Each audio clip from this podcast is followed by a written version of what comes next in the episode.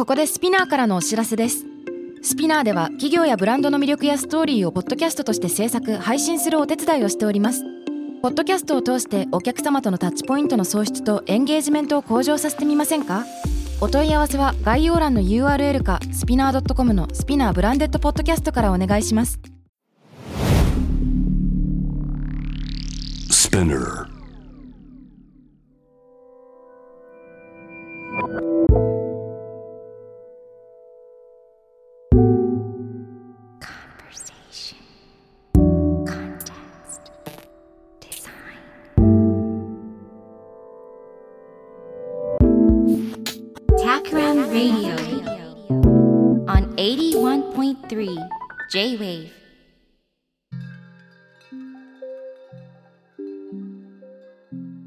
渡邉康太郎がナビゲートしている J-Wave Takram Radio。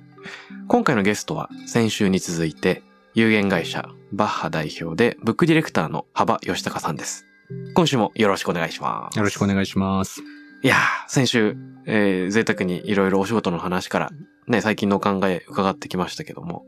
どうでしょう？あの率直に振り返って、先週の話の中こう体感というか、体感ですか？えー、なんかでも楽しかったですね。あのーこんなダラダラ喋っちゃっていいラジオなんて、なんて素敵な番組なんだろうというふうに思いましたね。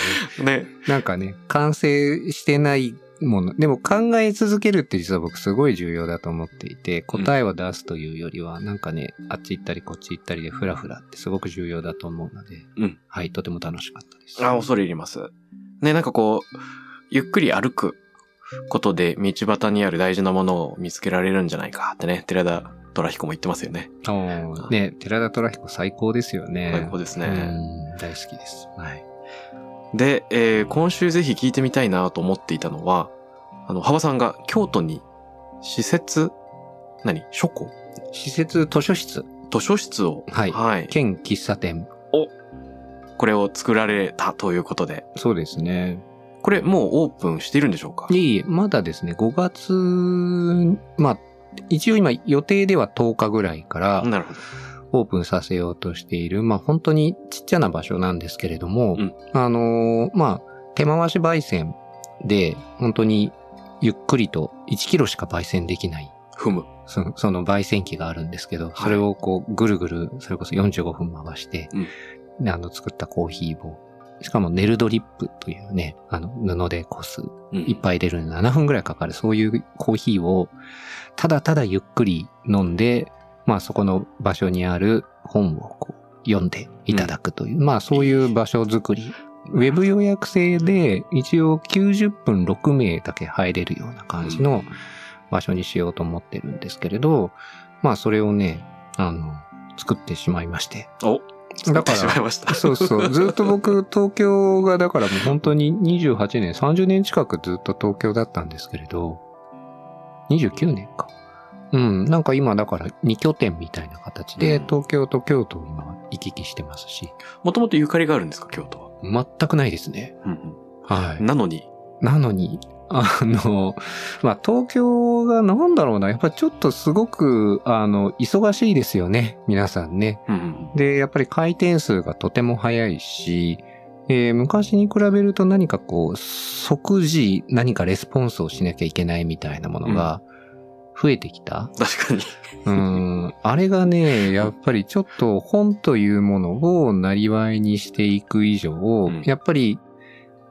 本ってすごく即効性というよりは知行の道具、いつね、芽が出るかわからない種まき的なものですし、まあ、あとは、やっぱり、なんていうのかな。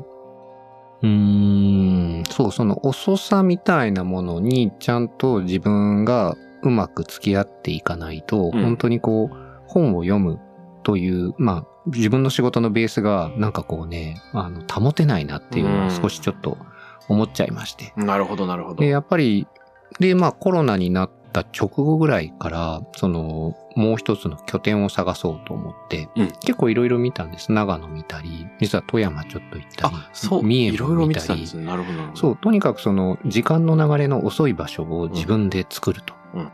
で、やっぱり自分もね、やっぱり走り読み、斜め読みが増えてきて、あの、コロナ禍で長編読もうと思ったら、うん僕、ガブリエル・ガルシア・マスマルケス大好きなんですけれど、あの、コレラの時代の愛を読もうと思ったら、もう苦しくて苦しくてうん、あんな好きだった作品なのに、なんでこんな苦しいんだろうって。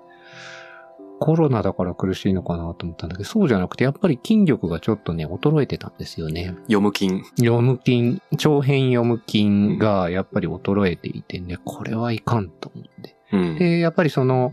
まあ世の中が求める、システムが求めるスピード感とはちょっと違う、自分の中でのそのヒューマンスケールとかヒューマンスピードみたいなものをちょっと保とうと思って、うん。それでまあ二拠点目を探し、うん。でも意外に今軽井沢とかも土地がこう高騰しすぎていて、ねバブル並みになんかね、とんでもないことになっているし、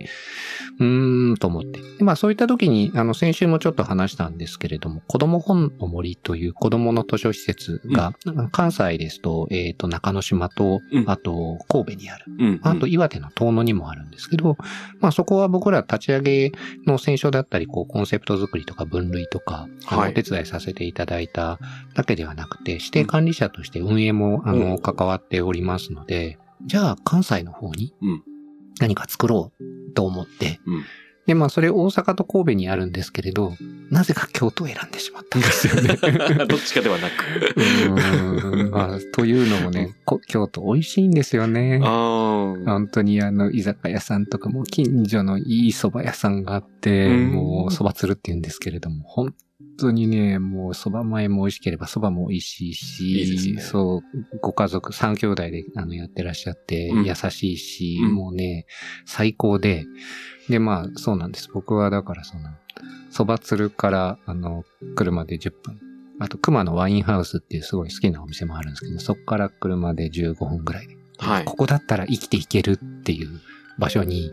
あの、土地を見つけまして、なるほど。はい。それでね、あの、そんな場所を作ってしまいました。そういうことなんですね。うん。その名も、ドンコ鈍行という名前ですね。はいあの、最寄りの駅が永山電鉄の三宅八幡というところ、駅なので、そこから徒歩10分ぐらいですね。本当にちょっと田んぼ道を、山を登ってくるような感じ。え比叡山のふもとにあるので、うん。登ってくる感じなんですけど、まあそういうので、鈍行。でも、こうっていうのが、実はこう考える字、考えるっていう字ですから、はいなんか鈍く考えるっていうんですかね。うんうん。なんか鈍いっていうのは、まああんまりポジティブに使われない、あの、言葉というか感じかもしれないんですけれど、僕はなんかあえてこの今のこう世の中がこううん求めてくるこうスピード感とか、うん何かそういったもの、なんかこう回転数とか。即レスとかね、そういうことに対してちょっと鈍くいたいなっていう、うん。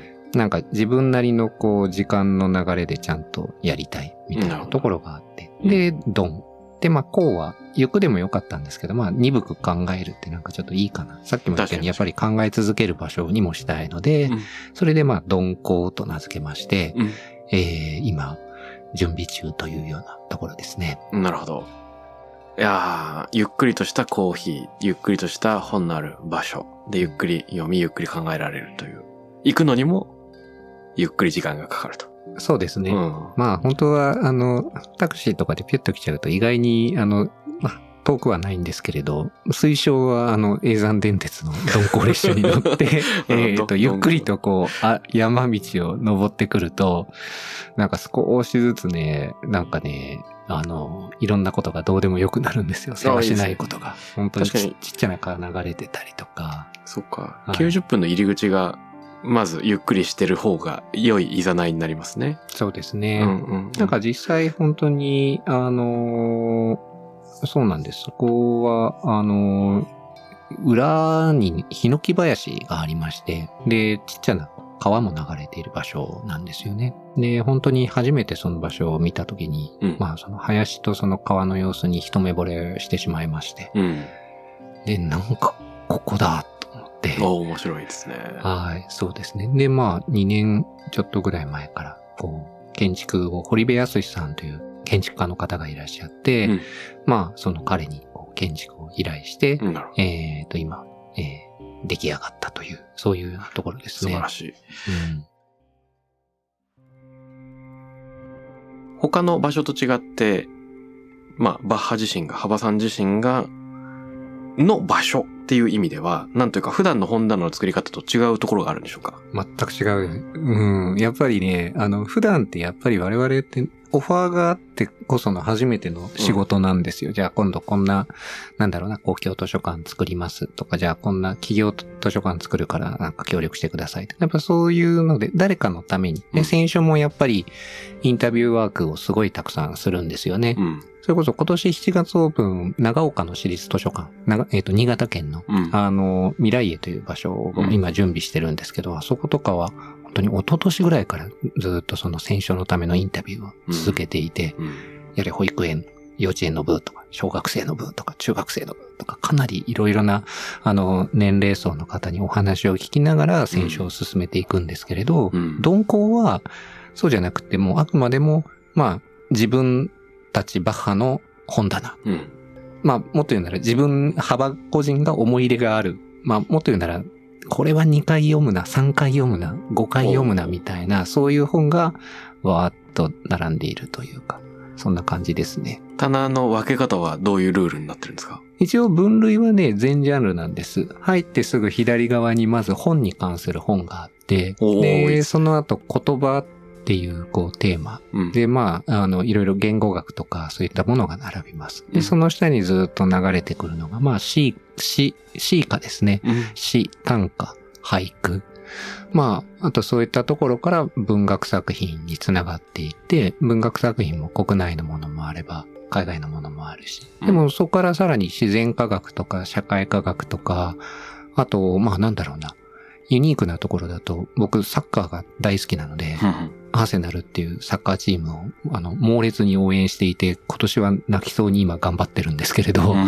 そうそう、アーセナルに関する本だけがなぜかすごい厚く 厚めに揃っていたりとか、まあ、あと、なんだろう、僕はその昔働いていた青山ブックセンターという、あの、本屋さんでは、建築とかデザインのそういう担当をやっていたので、やっぱり昔から集めてる本はそういう建築デザイン、うん。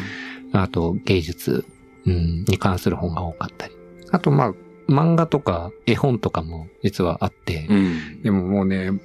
一応3000冊入れる用の本棚を作ってもらったんですけれど、全然入らなくて。なんかね、我々冊数で測って持ってったら、はい意外にその、これはという一冊が、とにかく厚いものが多かったのなで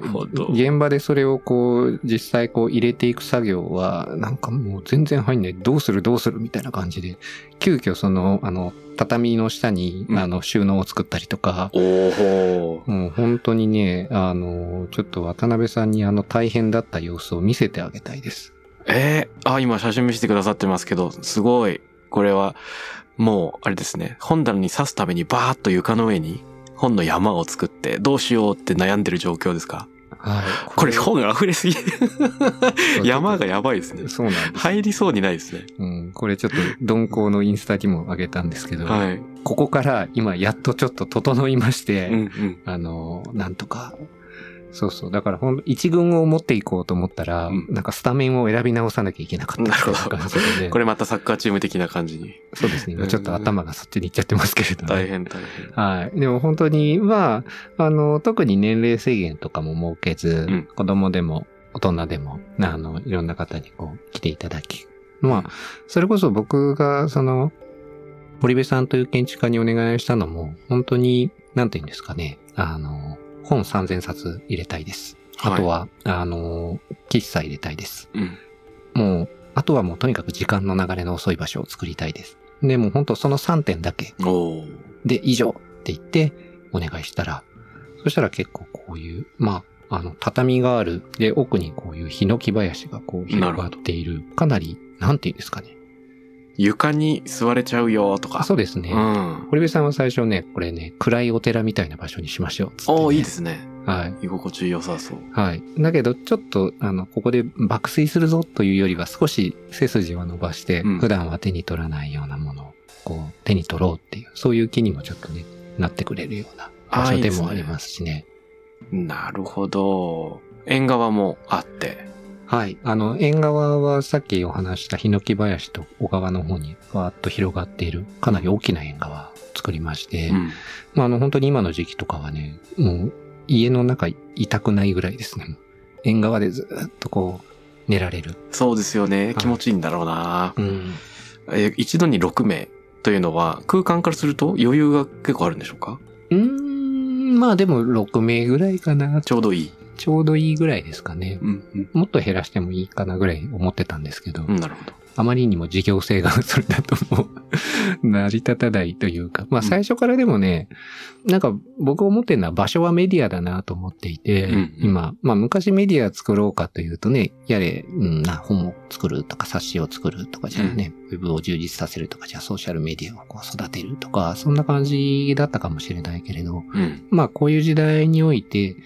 わざわざ足を運んでもらって、五感総動員で何かを感じてもらう、体感してもらえるって、実は一番こう伝わるこう率、うん。で熱の伝導率は高いなと。うん。で、そういった時に、さっきも言ったように、まあ我々はどうしてもこうね、あの、いろいろオファーがあって進めていく仕事が多かったんですが、なんか自分たちの考える理想的な読書のうん。空間、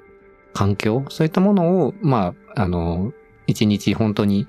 18人の少ない人数なんですけど、味わっていただくみたいなことができたら面白いんじゃないのかなというふうに思ってます。うん、なるほど。えー、これ行ってみます。ぜひ。京都ね、たまに出かけるので、あ、そうですか。はい。お邪魔してみたい。うんウ。ェブから予約なんですね。うん。そうですね。ウェブから予約を受け付けるような形で2週間前から、うん。えー、それ、その日の予約を受け付けるという感じで考えています。なるほど。じゃあこれ、2週間前っていうことは結構あれですね。お休みの前とかはみんなこう心してアクセスしなければいかんですね。なるかなあんな遠くの偏僻な場所に来るかなっていうふうにうん。思いつつ、でもね、なんか僕がちょっと思ったのは、うん実はこの、まあ、90分6名っていうのは、大阪の中之島の子供本の森の、あの、運営、運用がちょっとヒントになってるんです。うんあ。そこってちょうどコロナ禍にオープンしたんですね。はいで、まあ、あの、公共の図書の場所だから、普通はいつ入っていつでも出られるみたいな、そういうふうにしたかったのですが、うんどうしても、やっぱりまあ、どんな方が来るのかっていう、まあ、その感染防止の観点からも、どんな方が来るのかをちゃんとこう、チェックもしなきゃいけないし、あと人がやっぱりこう、入りすぎても厳しいっていうので、うん。まあ、オープンの時はそこがまあ90分75名みたいな感じのウェブ予約制でスタートして、で、まあ僕はもっと自由にいっぱいの人に来てほしいみたいな風に思ったし、実際その特に開館直後は本当にもうサーバーがパンクするんじゃないかぐらいこういろいろなうん。あの、アクセスたくさんいただいて、全然予約が取れなかったので、たくさんお叱りも受けたりとか、なかなか苦しかったんですけど、うん。一方で、その90分という時間のフレーミングをすることによってうん。何が起こったかというと、ものすごいみんな集中して本を読んでくれるんですよ。あの、本当にね、びっくりするぐらい、大人も子供もこう本を読んでいる。まあちょうど中之島に関してはその戦勝する時の裏テーマ、我々が、あの裏テーマですけど、子供を子供扱いしないっていう、そういうコンセプトもあったので、うん実はあの大人が読んでも面白いようなこう図鑑とか、このものすごく詳しい細かい図鑑とか、うん。まあアートブックが置いてあったりとか、そういうものもあるんですけど、まあそういうものもあるゆえなのか、まああと最近はね、大人が読んでもすごくこう、染み入る絵本なども多いですしね。だけどまあそれがこう、置いてあるので、うんあんなにこう、まあ今、開館当初は75名、今はまあ150名なんですけど、あんなに人が本を読んでいる姿を僕は紙の本ね、しかも近年見たことがないと。ど。今、うん電車とかでもみんなね、昔結構本とか新聞読んでたけど、みんな全部スマホで見てて、まあ別にそこで本読んでる人もいるだろうし、映像見てる人もいるだろうし、あれだけど、紙の本を開いてる風景が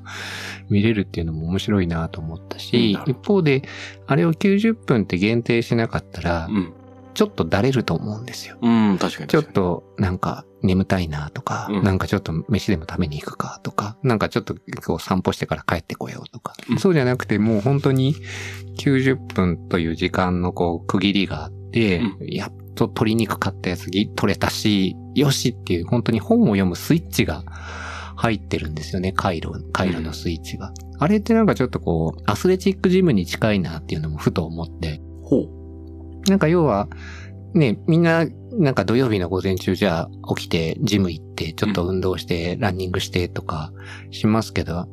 別にね、腹筋とか背筋とか家でやろうと思えばできるし、走るのも近所走ってれば一応走ってることにはなるけど、もちろん機材が充実してるとか、モチベーションをこう続けるとかあるんですけど、僕はやっぱりあれだけみんながこうジム行って体動かしてって、やっぱりこの、なんていうのかな、時間の確保。うん。時間のフレーミングっていうのが、やっぱりできるっていうのが一番なんかあそこに行く理由なのかな。うん。で、言い換えると、やっぱり、まあ、子供本の森の場合は、その90分は読むぞっていうフレーミングがすごくしっかりできたゆえに、こう、あそこまで皆がこう本にずっと没入してくれる。うん。まあ、言い換えるとそれはだから本を読むっていうことが日常の行為ではなくなっちゃったってうんいう、ちょっと残念なことでもあるんですけれど、うん。でもまあそれでもやっぱり読んでもらえるような何かその回路みたいなものを作るってすごく重要だなと思って。それでね、まあその90分っていう時間のこう枠を作って、そこは実は入ると右側にロッカーがあるんですけれど、はい。ロッカーにね、携帯電話預ける場所があるんです作り込んで。で、ちゃんとそこで、まあちゃんとじゃないな。まあそれは別に強要はさすがにできなくて任意なんですけれど、あの、まあ携帯預けたい人はこう預けていただいて、うん、ちょっとそういう時間、いつものこう世話しないものとはこう、セパレートな、そういう場所、そういう時間のゆっくりとした流れを感じてもらいたいというのは思っているところですね。うんなるほどですね。ちょっとあの、茶室のイメージにも近いですね。お茶、まあ、なんかこう抹茶立てるのを日常的にやる人の人口はハイパー少ないと思うんですけど、あの、お茶を飲むこと自体は本当は生活の一部になっていいはず。うんで、しかし、ちゃんと、まあ、囲われた時間と場所で、えー、茶席をなんかしつらえるみたいなものとなんか似てるのかもしれないですよね。うんうん。で、ちょっと日常と活かすることで、えー、見つめるというのが、確かに、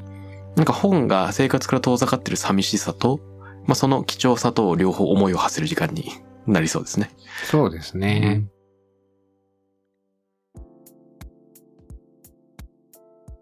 あとはやっぱりその、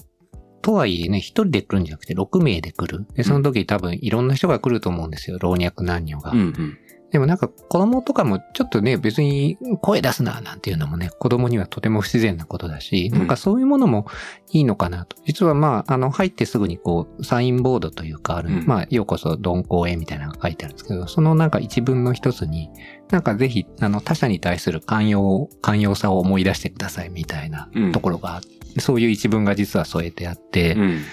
なんか結構ね、ここは静かにしなきゃなんとかだって怒り出すのは楽なんだけど、うん。ん、なんかちょっと違うなと。うん、僕、去年かな、山下達郎さんのライブに行って、うんうんあのーしかも、あの、ツアーの千秋楽、沖縄が当たったゆえ、沖縄に行ってきたという最高の経験を、はい。あの、して、あの、竹内まりやさんのコーラスもちゃんとアンコールで見てきたんですけど、あの、まあ話はあれですけど、やっぱり彼のライブって子供が OK なんですよね。でうんそれにすごいやっぱり感銘を受けたというか、あれだけすごくこう音の作り込みうんだったりとか、あの演奏のプロフェッショナリティ、その歌のプロフェッショナリティ感じるのに、でもそれをちゃんと寛容にみんなで受け止めようよみたいな、うん。その場の空気感が、すごく僕はなんかこう良くて、ライブもそうだけど、その、なんですかね、空間全体がもうまとってる雰囲気みたいなのがう、ん。すごく良くて、ベテランのファンの方もいれば、新しいファンの若いファンの方もいて、でもなんかそれをみんなでこう受け入れるというか、いいね。あの感じをなんかやれたらと。うんなんかだからまあ、渡辺さんちょっと茶室的っておっしゃって、まあまさにそういうイメージ、そういうちょっとこうコンセントレーションという意味ではそういうところもあるんですけど、なんか寛容さっていうんですかね。うん子供もちゃんと声を出してもいいし、うんそれがなんかそういうものだと受け入れられるような、なんかそういう茶室というかそういう場所というかね、うんうんになるといいなぁなんていうのは個人的に思ってますね。面白いですね。うんあの、妻がかつて幼稚園か小学生だった頃に、サマースクールに、あの、預けられたらしいんですね。はいはい。で、一月なのか数週間なのかわかんないんですけど、その時に、何か、あの、同級生に、その山下さん、竹内さんご夫妻のお子さんがいたらしくて、うんうんで、あの、パパママに会えない寂しい期間の一番最後の日に、二人がライブをしてくれるらしいんですね、毎年。すごいですね。そうそう。ね。その、なんていうんですか、迎えに来た父母さんと子供たちに向けた、その二人のライブっていうのが毎年恒例だったらしく、へーなんかいや、父母さんは最高で、子供たちがそのありがたさが伝わるかわかんないけど、めちゃくちゃ素敵な思い出なんだろうなと思って聞いてましたけど。なんかあれなんじゃないですか？まあ僕は全然お会いしたこともないけれど、なんか歌っていうものの根源的な喜びとか力って、結局その、たくさんの人にわーっと歌って、そのチケ、そのライブの、レコードを売るとかチケットを売るとか、そういうのとはまたちょっと違うものだと思うんですよね。うんなんかこう、空気を振る、音を出して空気を震わせて、それがなんかこう、周りをこう、なんですかね、その波動が周りをこう、包んでいくというか、繋いでいくというか、うん。うまく言えないけれど、なんかすごい現象的な何かこう衝動で音楽をちゃんと、どれだけこう商業というものと音楽が切っても切り離せない関係だとしても、うんなんかそういうプライマルな部分がある人たちじゃないとそういうことってきっとできないかもしれないですよね。確かに確かに。うんねえ。いやー、あのーデザインの仕事と無理やり絡めるならば、うんうん。エツィオ・マンズィーニっていうイタリアの、あの、デザイン学者がいるんですけども、うんうん彼がデザイン能力っていうのはデザイナーのためのものじゃなくて、まあ、世の中のプロジェクトに携わる人は全員が発揮しているものだっていうことを言うんですよね。うんで、それは歌を歌うことに似てるっていうのを言うんですよ。で、もちろんデザイン教育を受けて、でそれを仕事にしている人がいると。うんまあもしかしたらそういう人はソロ歌手に近いようなイメージなんだけど、必ずしもそういった教育を受けていなくても、あの、練習さえすれば誰でも合唱団で歌うことができて、うんそのプロジェクトの中で自分の価値を発揮できるものだから。でそれによって生まれたのが、その、草の根的な、つまり一人のデザイナーが関わったのが大事なんじゃなくて、みんなが関わったことによって社会が動いたことがあって、それがスローフードムーブメントであったりう、ん。イタリアでいち早くその精神病棟っていうものが撤廃されて、うん。まあ、精神病棟が一部精神病を悪化させてしまうような部分があるとしたら、それに対処しようっていう、あの、なんだ、市民の運動が最初に始まったのがイタリアだったとかっていうような、なんか、そんな話があって、で、ここにあるのはやっぱり、えー力を合わせて何かに取り組むことの中のやっぱり原初的な喜びっていうのを歌に重ねるっていうのは確かにここにありそうだなと思いましたね。場を共にして、うんお互いの心を震わせるような機会っていうのはそこにありそうだなと思います。そうですね。まあ実際鈍行ではそのね、ご近所迷惑にもなっちゃうからライブとかはやるかどうかって 多分やんないんですけれど、うんただ、その、何ですかね、静かにうん無言なのにちゃんとこう心が通っている状態とか、うんああ、なんかこういう人がいるんだなとか、この人はこんな本読んでんだなとか、自分は全然違う本読んでるけど、全く違う考え方をこうする人がいるもんだなとか、うんなんかそういう、なんて言うんですかね。あの、ことに対して、なんかこう、優しく見られるような場所っていうのは、なんか目指したい？うんなんかやっぱり今すごくこう、罰をつけていくのが楽な世の中じゃないですか。これはなんとかだからダメとか、これはなんとかだからダメって。こうね、罰は簡単につけられるんですけども、なるべく、こうね、こういう本読む人もいいし、こういう本読まない人もいいし、みたいな、こう、丸をつけていくような感じの、こう、仕事うん。を、やっぱり続く、まあ、場所を作りたいし、自分の仕事に関してもやっぱりそうですね。やっぱり本っていうのは、本当にいろいろな意見をいろんな人が書いているけど、なんか相対としては、うん、なんかやっぱりその人間っていうもののね、こう偏ってたりとか、あの、へんてこりんなところも含めて、うん、僕はやっぱりあれが、うん、おもし人間にとって面白いものであり続けるっていうことは、あの、重要だと思うんですよ。つまり本って人だとも思うので、やっぱ人、他者が、人間が面白いなって思い続けられていると、うん。まあ、日々なんとかね、朝起きる理由になってくるわけですけれど、なんかもうすべてのこう、周りとか人間とか環境とかがこう、憎たらしくなってきちゃうとね、うん。なんか起きたくないですよね。ね、うん。そういうのはね、ちょっとね、ちょっとでもこう変わっていくといいな。まあちょっと抽象的な話になっちゃって申し訳ないんですけど、ね。いえいえいえ。うん。なるほどです。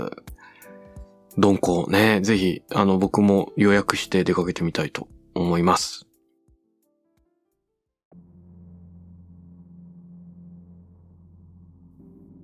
ちょっと話は巻き戻るかもしれないんですが、はい。ね、先週終わりの方で、改めてガルシア・マルケス読み返そうとしたら、うんうまくいかなかったって話してくださったと思うんですけど、はいはい。長編小説読む金が衰えてしまっているかもっていう観察もありましたよね。その周辺なのか、また別かわかんないんですけど、あの、幅さん自身の話ちょっと伺いたくて、うん。あの、コロナ禍以降でどういうふうに、この、読み方とか読むものがこう変化してきたかまたは、今京都とのね、2拠点が始まって何かさらにまた変わってきたのか、この辺どうですか？確かに、うーん、まあ、コロナ禍で、うん。まあ、やっぱり、その、ちょっと長編を読むかとか、うん。やっぱそういうのは戻ってきたのと、うん。あと、それこそ物語を結構読むようになったかもしれないな。やっぱりずっと東京で世話しなくは、あの、よ、あの、働いていた時って、うん。まあ、自分はもともと実はその小説作品とかがすごい好きで、本読みを始めたというか、うんだったのに、結構物語とか、文まあ、いわゆる文学ですよね。うんうん結構離れてしまっていたんだけれど、なんか、やっぱり最近、あんで、離れてしまっていて、それこそ、じゃあ人文科学とか社会科学とか自然科学とか、うんそういった本が結構読むのも増えてきた？けれど、うーん、なんか京都に行って物語って嘘じゃないですか。うん。うんうん。全くその事実ではない。でも実はあるその書き手の脳みその中では、ものすごくこう繊細にいろんなものをこう結びつけながらうんこう書いている、まあ一つのあの成功な彫刻というか一つの世界ですよね。なんかね、それの力ってやっぱりすごくあるなという気はまたしてきちゃって。なんかまあ、それはすごく、なんでだろうな。すごくね、なんか物語面白いなってもう一度今思いていますうん。ね。うん。うん。なんかその事実を突き詰めていくっていう読み方と、うん。一方でその想像、まあそういう読み、まあそういう科学に関する本とか、そういったものってどちらかというとこう、ある点に向かってこう、ぎゅーっとこう集中していくようなうん。読み方なんですけれど、自分が欲しいものとか、解決したいもの、解きたいものに対して。だけど、そうじゃなくてこう、ふわーっとこう、放射状に広がっていくというか、うんうん。なんかこう、遠心力で読むじゃないですけども、どこにこう、転んでいくのかわからない想像力みたいなものを、あのーなんですかね、自分の中でちょっとこう、自分の中に入れて遊んでみるというか、うんそういうのは今すごく面白いですね。なるほど。面白い。うんあの、最近読んだ本で、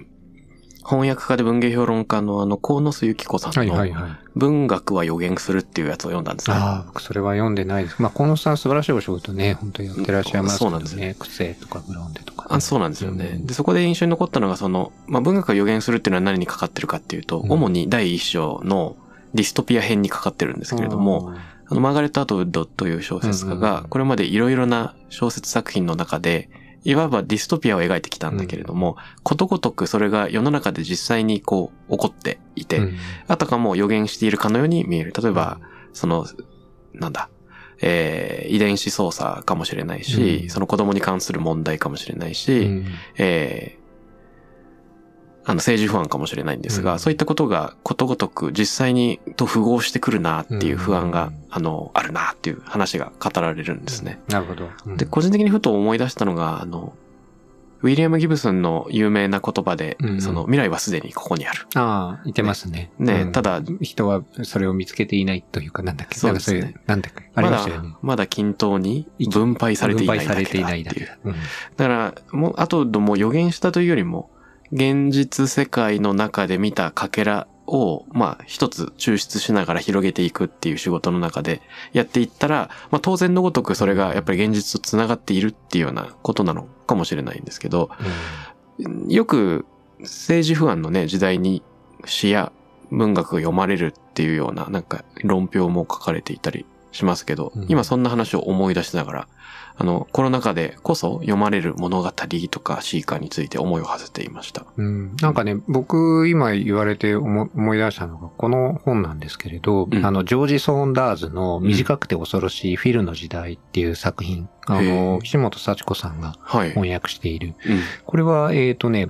かなりね、ふ不可思議、ふ不思議な、あの、話、えっ、と、ジェノサイドをめぐる偶話なんですよ。うん。で、まあ、これ実は、ものすごいあまりにちっちゃい、内ホーナー国っていう国と、それを取り囲む大国の外ホーナー国っっていう、その二つの国の、はい。こう国境審判をめぐって、実はこう次第にこう双方のこう迫害というか対立がどんどんどんどんとこう進んでいくんですが、うんそこにフィルという、こう、まあ何ですかね、独裁者というか、うんまあカリスマが現れて、それがまあ国家転覆へというか、まあ、ある、まあ、ちょっとディストディストピア的な世界へとこう、繋がっていくんですね。うんでもそれは人間じゃなくて、なんかこう、文章を読むと、なんか不思議な生き物なんですよ。なんかこう、ガラクタがこう、体をこう、成しているというか、もう、なんかね、ちょっと映像化不可能なんじゃないかっていうぐらい、まあ、偶話ですので、なんか単純にそれが人間として書かれるというよりは、あくまでもこう、いろいろなメタファーによって成立しているんだけど、この物語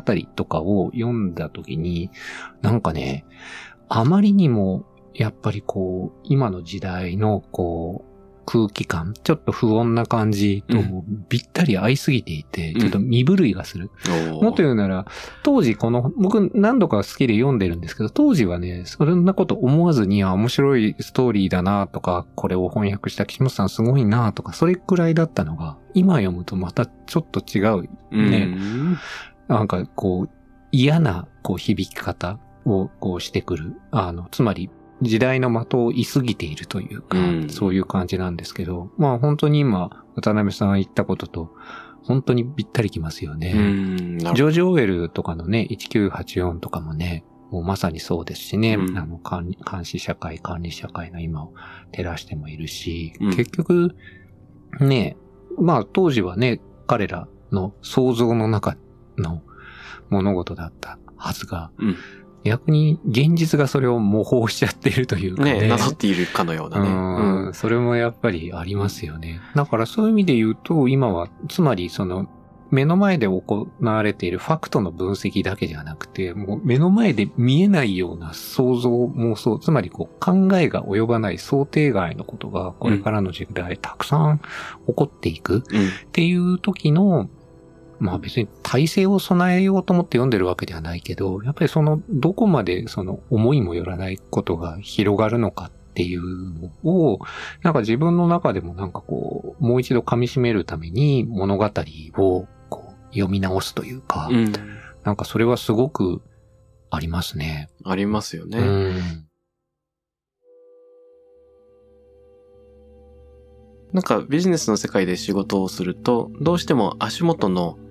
えー自分たちの会社の出自とか技術とか、このまま歩いていくとこういう道が広がるはずだっていうこのステップバイステップのフォーキャスティングが多いんだけど、うん物語の世界は自分たちが誰かとかどこにいるかを一回置いといてみたいな、こう、遠くの可能性、複数の可能性にちゃんと目をやるチャンスがあって、うんでそれって足元だけ見てると絶対たどり着かない世界の姿ですよね。うんうん。そうですね。なんかしかもやっぱり物語ってひな形があるじゃないですか。うん本当に古来から続くこうギリシャ時代からじゃあさらにその以前から。はい。ひな形があって、で、やっぱりそこからちょっと逸脱したり、それをこううん反転させたりと、つまりこう人間のその差がとか業みたいなのって、やっぱりこう、ヒューマンビーイングとしてはそんなに多分変わっていないうんうん。中で、でもやっぱりそのテクノロジーも含めてかなり今未知なこう世界世界線にこうたどり着いている今は、どういうことになっていくだろうっていう時にやっぱり先人たちの想像であり妄想でありっていうかつての物語とかって実はすごく彼らがどう何かそれをこう、なんですか、当時も多分不安だったと思うんですけど、それをどう見つめたのかみたいなのはすごく私は今面白いヒントになりますね。うん、なるほどです。そういう意味で言うたら、もちろん最新のその書き手も面白いんですけど、うんちょっと前の書き手のそういう物語とか、すごく面白いと思うし、うん。まあ、近代文学とかもすごい今やっぱり僕今読み直してますもん。おー、そうなんですね。まあもちろんすごく好きでしたけれど、うん今読むとやっぱり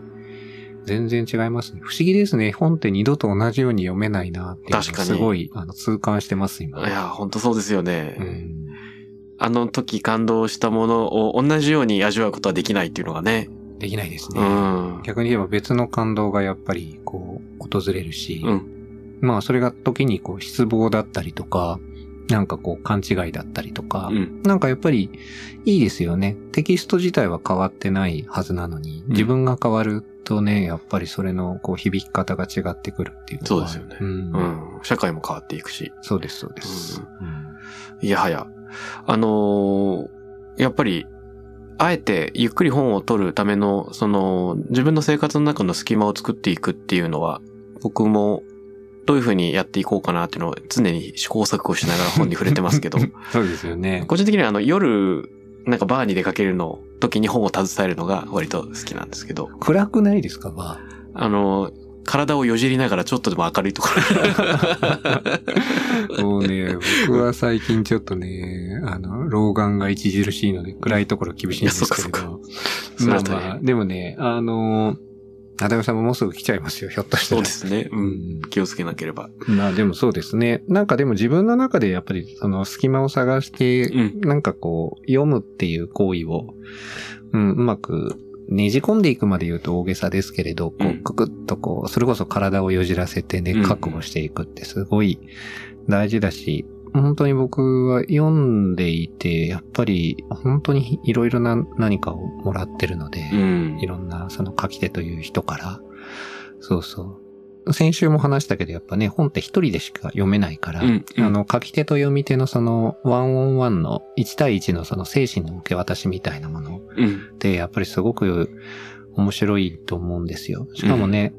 当時の人って書き直しもできないからもうね、必死で遂行してね、もうギュギュッとこう絞り出してるものなのでね。うん。あの言霊はね。うん。まあ、ぜひぜひ、皆さんも久方ぶりにいろんな本を読んでくださいという感じですかね。ですよね。はい。はい。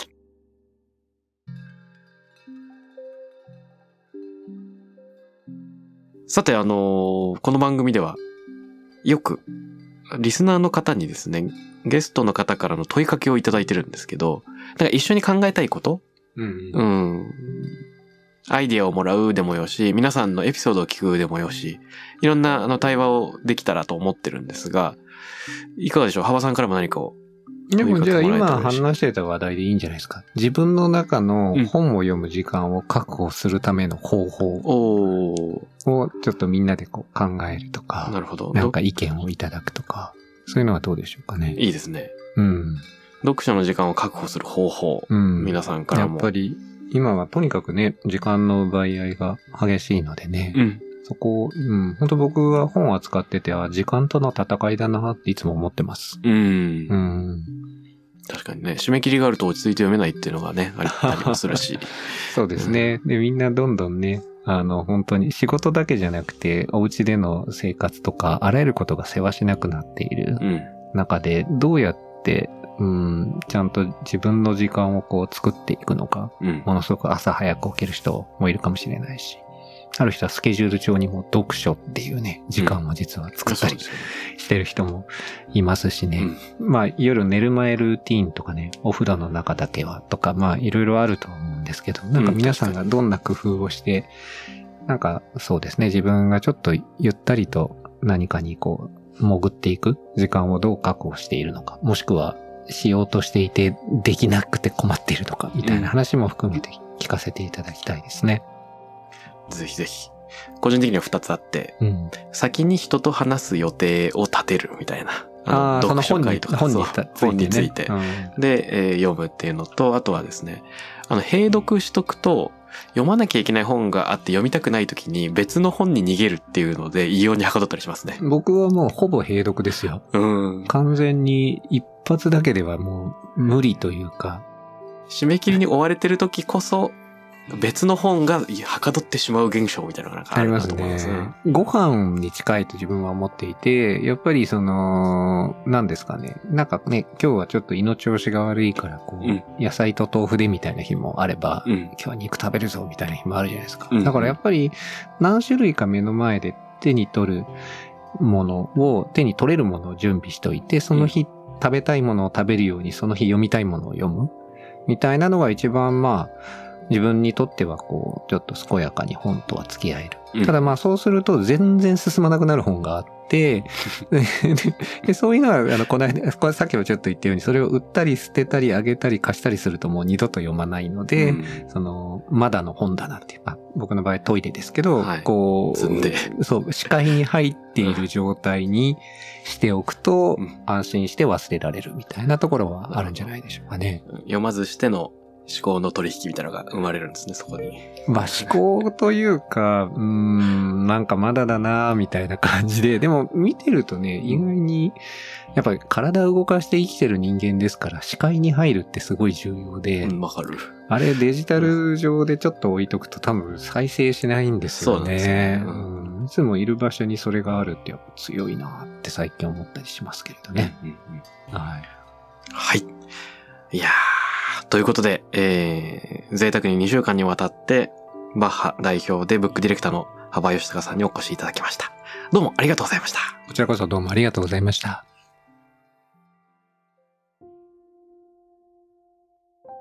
タクラムレディオに関するメッセージや感想は、ツイッターから、ハッシュタグ、タクラム813をつけてつぶやいてください。t-a-k-r-a-m813 です。また、僕、渡辺幸太郎への質問や相談などは、ツイッターのダイレクトメッセージからも受け付けています。番組オフィシャルアカウント、アットマーク、タクラム813をフォローして送ってください。